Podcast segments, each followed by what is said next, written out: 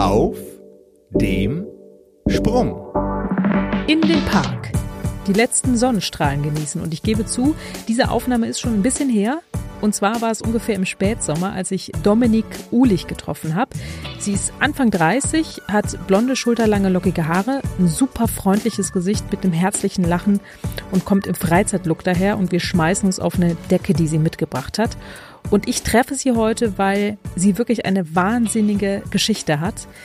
Sie hat in der Corona-Krise gemerkt, dass irgendwas nicht stimmt und hat kurzerhand entschlossen, das kann so nicht weitergehen. Ich pack meine sieben Sachen und ich gehe ins Kloster. Was danach kommt, keine Ahnung. Puh, dachte ich mir, das ist richtig mutig. Und ich will wissen, was genau dahinter steckt, was sie in ihrem Job als Führungskraft in einem deutschen Großkonzern dahin gebracht hat, komplett diesem ganzen Leben den Rücken zu kehren. Und ich will wissen, wie es ihr geht, so kurz bevor sie ins Kloster startet, in das neue Leben, in ihr New Normal.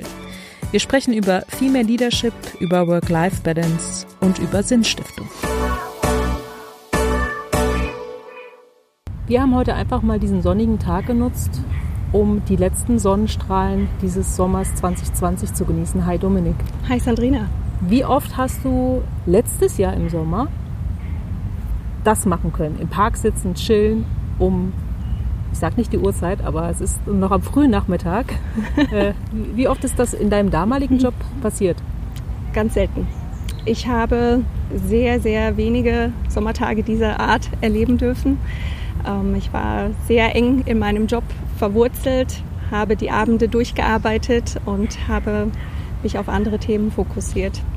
Du warst äh, ja der Rising Star in diesem deutschen Großkonzern. Äh, das hast du selber auch über dich gesagt. Du warst da voll auf dem Karrierepfad. Ja? Also das, das war eigentlich alles schon klar, wie es laufen wird und zwar steil nach oben. Und am Höhepunkt sozusagen oder da, wo es noch, nur noch besser werden konnte, hast du eigentlich gesagt, so jetzt ist Schluss und äh, ich mache nicht mehr weiter. Die äh, Entwicklung war wirklich sehr steil, wie du gesagt hast. Ich war 13 Jahre in einem deutschen Großkonzern, habe dort ähm, mich sehr gut entwickelt, angefangen mit einem Dualstudium ähm, zur Industriekauffrau und internationales Management und hatte wirklich große Erwartungshaltungen, dort auch eine bedeutende Führungspersönlichkeit zu werden. Habe das dann auch im Laufe der 13 Jahre geschafft und bin dann die letzten drei Jahre auch wahnsinnig stark nach oben katapultiert worden, bedingt durch äh, internationale Projekte, durch Integrationstätigkeiten von neuen Firmen, wo ich mich ähm, dieser Herausforderung einfach ganz bewusst gestellt habe und das auch gesucht habe. Und da wurde ich auch belohnt, äh, bin dann halt Führungskraft geworden beim mittleren Management, hatte dann auch eine ähm, Kollegin und zwei indirekte Kollegen, die mir international zugearbeitet haben. Und ich dachte, das wäre die Erfüllung meines Lebens. Ich wäre angekommen. Und dann kam aber alles anders. Ähm, dann wurde der ganze, das ganze Hamsterrad drehte sich immer schneller. Die Erwartungshaltungen an einen selber wurden immer höher, größer. Und äh, ich habe dann gemerkt, dass mir langsam die Luft ausgeht. Und ja. dass das, was ich mir vorgestellt habe, nicht in der Form eintritt, wie es sein sollte. Und es gab ja, ähm, also das hast du ja nicht nur irgendwann so gemerkt, sondern es gab ja schon einen Grund, dass du das gemerkt hast. Ne? Du warst Corona-mäßig im Homeoffice genau. alleine auf einmal und äh, bist gezwungenermaßen in diese Selbstreflexion gekommen. Ne? Genau, ich bin äh, die letzten zwei Jahre sehr stark gereist, viel an die äh, amerikanische Westküste und hatte sehr wenig Zeit auch zu Hause. Und mit Corona hat sich dann diese Reisetätigkeit von einem Tag auf den anderen schlagartig eingestellt und man musste viel mehr digital organisieren, viel mehr Live-Meetings auch abhalten, was dazu geführt hat, dass dann der Tag noch länger wurde, weil die Westküste ja mit neun Stunden Zeitverzug ähm, dann auch zu einem anderen ähm, zu einer anderen Uhrzeit startet und dann gab es eine Primetime zwischen 5 und 8 Uhr Und ähm, ja, und ich wurde dann halt im Homeoffice immer stärker dann auch in diese digitale Welt reingezogen. Habe auch in einem äh, Single-Haushalt gewohnt, wo dann keiner abends gesagt hat, so jetzt ist Schluss, jetzt wird Abend gegessen oder wir gehen jetzt raus in den Park und genießen wirklich noch diese schönen Sonnenstunden. Und das hat dazu geführt, dass in dieser Isolation auch die Gedanken ähm, sich noch schneller gedreht haben, ja. was denn wirklich wichtig ist im Leben. Du wurdest ähm, da reingezogen in diese digitale Welt, hast du gerade gesagt. Wie muss ich mir das vorstellen? Was, was, was meinst du damit genau? Ähm, ich habe sehr viel mit ähm, den asiatischen Kollegen gearbeitet, die zu einer, sage ich mal, frühen Uhrzeit starten ähm, habe da auch Live-Meetings äh, organisiert, viele Telefonkonferenzen gemanagt und dann über den Tag hinweg in Europa natürlich auch die Korrespondenz gemacht, die Projekte weitergeführt. Und am Abend war ich dann äh, schwer in einem amerikanischen SAP-Integrationsprojekt ähm, engagiert und habe mich dann auch da wiederum in Live-Meetings wiedergefunden. Und die Live-Meetings brauchen halt eine gewisse Vorarbeit oder auch eine gewisse Nacharbeit. Und dann macht man nach einem Live-Meeting nicht direkt Schluss, sondern man bearbeitet halt seine ganzen Korrespondenzen noch und, und bereitet äh, Themen auf, so wie du das jetzt wahrscheinlich auch machst. Und, ähm, und somit war man halt immer in dem Rechner gefangen, in einer digitalen Welt, wo man niemanden gesehen und äh, wirklich, sage ich mal, persönlich wahrgenommen hat, mhm. ja, mit dem Kaffee an der Kaffeemaschine. Also du warst quasi von morgens, sag mal eine Uhrzeit? 9 Uhr. 9 Uhr bis abends 9 Uhr, sag ich jetzt einfach mal, oder genau. vielleicht sogar länger noch, ja. keine Ahnung. Vielleicht weiß ich es selber gar nicht mehr. Dauerhaft vor diesem Rechner. Korrekt. Ähm, was hat das mit dir und deinem Körper gemacht?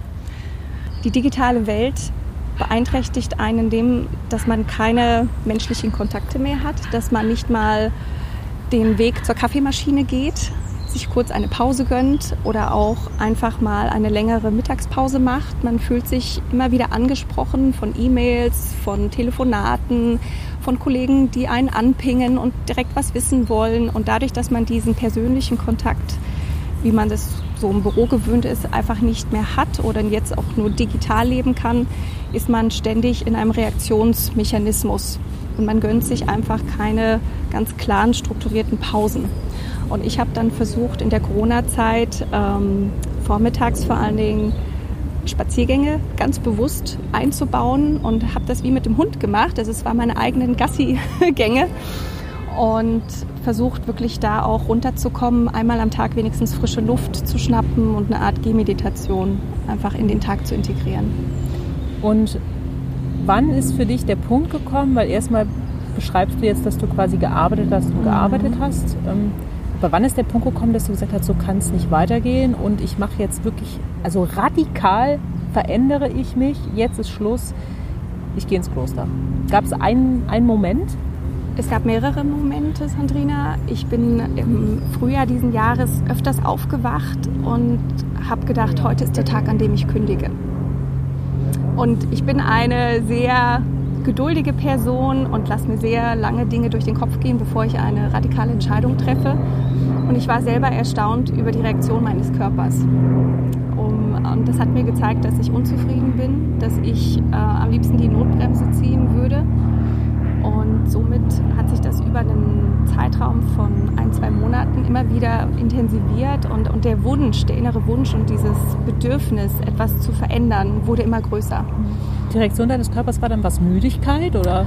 Es war unregelmäßiger Schlaf, es war ähm, Nervosität, ähm, es war Unwohlsein und einfach eine gewisse Appetitlosigkeit. Auch ähm, man hatte kein, keine Lust auf soziale Kontakte mehr, man hat sich zurückgezogen, man war ausgelaugt, man hat dann eigentlich sich nur noch auf das Sofa am Freitagabend gefreut, um Couch Potato zu spielen und einfach alle Viere gerade zu lassen und einfach die Regenerationszeit zu maximieren. Hm. Und das hat die sozialen Kontakte natürlich wahnsinnig stark zurückgeschraubt. Ähm, das Glücksgefühl war nicht mehr da im Leben. Und äh, diese Happy Moments, die man so mit seiner Familie, seinen Freunden erlebt, die sind dann ganz, ganz wenig geworden und, und stark verschwunden. Warum glaubst du, hast du dich dann für so eine, Vari so eine radikale Variante entschieden? Du hättest ja auch einfach sagen können, okay, das ist jetzt eine Erkenntnis für mich, ich muss äh, wieder mehr Happy Moments in meinem mhm. Leben haben und ich steuere da jetzt gegen und sage bewusst vielleicht auch mal Nein, wenn mich jemand anpingst wieder in äh, den Chats dieser Welt. Aber du hast ja dann gesagt, nee, nee, ich mache jetzt richtig radikal und gehe ins Kloster. Ich habe mich in der Corona-Zeit stark mit Podcasts beschäftigt. Das war ein Ausgleich für mich, äh, um das Thema Persönlichkeitsentwicklung, Stressreduzierung so in den Fokus zu stellen und mich da auch ein bisschen weiter zu, zu bilden. Und ich bin in dieser Zeit äh, von vielen Leuten inspiriert worden, ähm, das Leben schon anders anzugehen, die ähm, Prioritäten anders zu setzen und habe dann auch auf Arbeit äh, darum gebeten, meinen Arbeitsalltag auch umzugestalten. Und ähm, diese diese letzte Veränderung, die ich da bewirkt habe, die hat mir gezeigt, ähm, dass das schon ein, ein wahnsinniger Schritt ist, der zu einer Verbesserung geführt hat, aber der immer noch nicht mich auf den richtigen Weg gebracht hat. Und ich habe dann äh, Urlaub genommen, bin in die Berge gefahren, habe in der Natur abgeschalten und ähm, habe ganz ähm, ganz wilde Ideen ähm, gehabt, äh, wie ich denn mein Leben jetzt komplett umgestalten kann. Und ähm, wollte aus Köln weg und wollte den Job vielleicht mitnehmen oder ähm, den Job komplett an den Nagel werfen und komplett äh, als Nomade in die Berge gehen. Äh, und ich hatte wahnsinnig viele Ideen, habe die im Urlaub äh, durch den Kopf gehen lassen und bin dann schlussendlich in dieser Einsamkeit, ja, in dieser Stille auch ähm, äh, an den Punkt gekommen, wo ich wusste, ich muss alles aufgeben, ich muss alles loslassen, um wieder was Neues zu gestalten, um mein Leben wieder aktiv in die Hand zu nehmen und äh, wieder ein glücklicher Mensch zu werden. Und um dich selbst auch zu finden? Ich habe mich äh, damit schwer beschäftigt, wie ich jetzt zu dieser Selbstfindung komme und hatte auch immer den Wunsch, äh, nach Indien zu gehen und eine Ayurveda-Kur zu machen, auch dort äh, an einem Meditationsretreat teilzunehmen.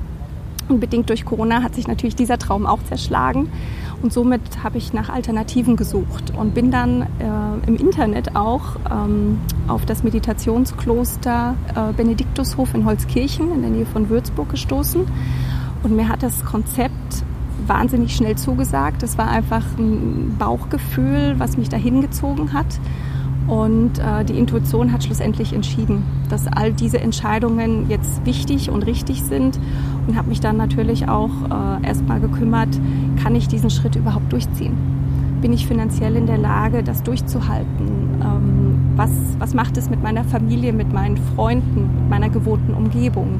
Kann ich diesen schweren Schritt verkraften, auch mental verkraften. Ähm, es ist ja wie, du stehst an der Klippe und springst einmal runter und du weißt nicht, wo du aufschlägst. Und ähm, das war schon ein großes Experiment. Und ich habe das dann stark mir überlegt äh, und bin dann zu dem Entschluss gekommen, dass ich es durchziehe. Dann hast du es durchgezogen. Der erste Schritt war dann, dass du für dich selbst die Erkenntnis hattest. Die zweite, dann, dass du es deinem Arbeitgeber mitteilst.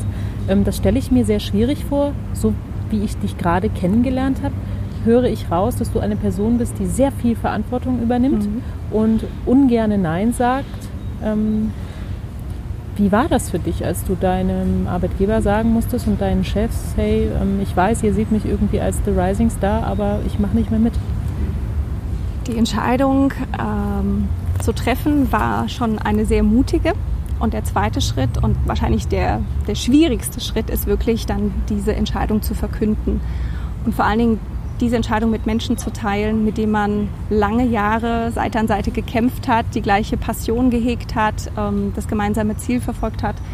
Und dann hat man ein Gefühl, als würde man die Menschen im Stich lassen. Das begleitet einen.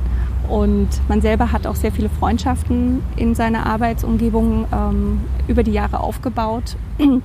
Und dieser Schritt, äh, es zu verkünden, war sehr, sehr schwer. Es war auch sehr emotional. Aber ich wusste, dass ich es machen musste. Und äh, die Reaktion in dem Gespräch ähm, war beidseitig emotional. Also erstmal der Schock natürlich von, äh, von den Vorgesetzten, ähm, aber auch die Erkenntnis, dass das für mich wirklich der richtige Weg ist und Unterstützung in dieser Entscheidung. Und das hat mich wahnsinnig geflasht, weil ich damit nicht gerechnet habe. Und äh, man denkt ja immer erst, na, es gibt Ablehnung und man wird dann ähm, ja, auf eine andere Stufe gestellt, ja, und man ist abgeschrieben und, und das war gar nicht so. Und ich habe dann auch in dieser Zeit einen sehr persönlichen Kontakt zu allen Kollegen gesucht, die mit mir an den großen Projekten gearbeitet haben und wollte jedem Einzelnen und jedem persönlich meine Geschichte und, und meine Beweggründe auch mitteilen. Das war mir sehr, sehr großes Anliegen in der Corona-Zeit, weil dann auch der Flurfunk ja schnell über Skype oder über über E-Mails dann äh, funktioniert und ich wollte, dass diese Geschichte so authentisch und so realistisch wie möglich bei den Menschen ankommt und dass ich einfach einen gesunden Cut machen kann mhm. mit dieser Lebensphase. Rückblickend, du hast jetzt gerade schon eine Sache gesagt, was dir geholfen hat, quasi das Feedback der anderen, was du gar nicht erwartet hast, dass das so positiv aus, ausfällt. Ähm, was würdest du sagen, hat dir rückblickend noch geholfen, dass du diesen Schritt geschafft hast? Ich habe, als ich den Schritt für mich entschieden hatte, habe ich mit meiner Familie ein, ein Treffen gehabt zu einer Geburtstagsfeier und habe meine Entscheidung verkündet und hatte auch hier gehofft, dass, dass äh, es ein wahnsinniges äh, Trara gibt.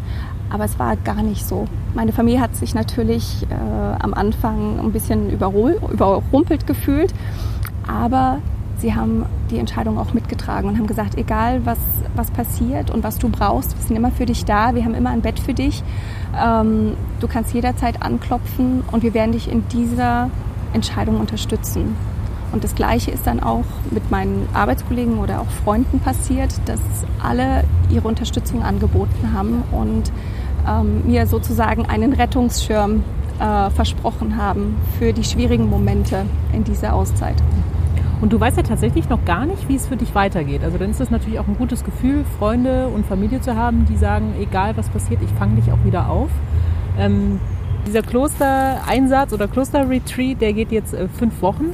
Aber was danach passiert, weißt du ja noch gar nicht. Ne? Was, was, was macht das gerade mit dir? Ich wollte diesen Weg ganz bewusst wählen. Ich hatte auch mit der Idee äh, geliebäugelt, ein Sabbatical zu machen, wo ich weiß, wann Schluss ist und wie es äh, geordnet wieder in ein Leben zurückgeht. Und ich habe mich ganz bewusst dagegen entschieden. Ich wollte keine Uhr haben, die im Nacken tickt, ähm, die mich unter Druck setzt. Ich wollte keine genauen Pläne haben für die Zeit nach dem Kloster, weil ich glaube, dass in dieser Zeit, in der Stille ähm, und mit dieser Meditation so viele Ideen und auch Emotionen hochkommen, die dann mir den nächsten Schritt einfach aufzeigen werden. Und deswegen wollte ich auch alles frei und offen lassen und einfach mich dem Leben hingeben und alle Möglichkeiten offen lassen. Corona war ja für dich in vielerlei Hinsicht so ein, eine Lernkurve. Also du hast viel vor allem über dich selber gelernt. Ähm, wenn du den Satz zu Ende führen würdest, ich bin gespannt, was dann folgt, darfst dir gerne auch ein bisschen Bedenkzeit nehmen. Corona ist für mich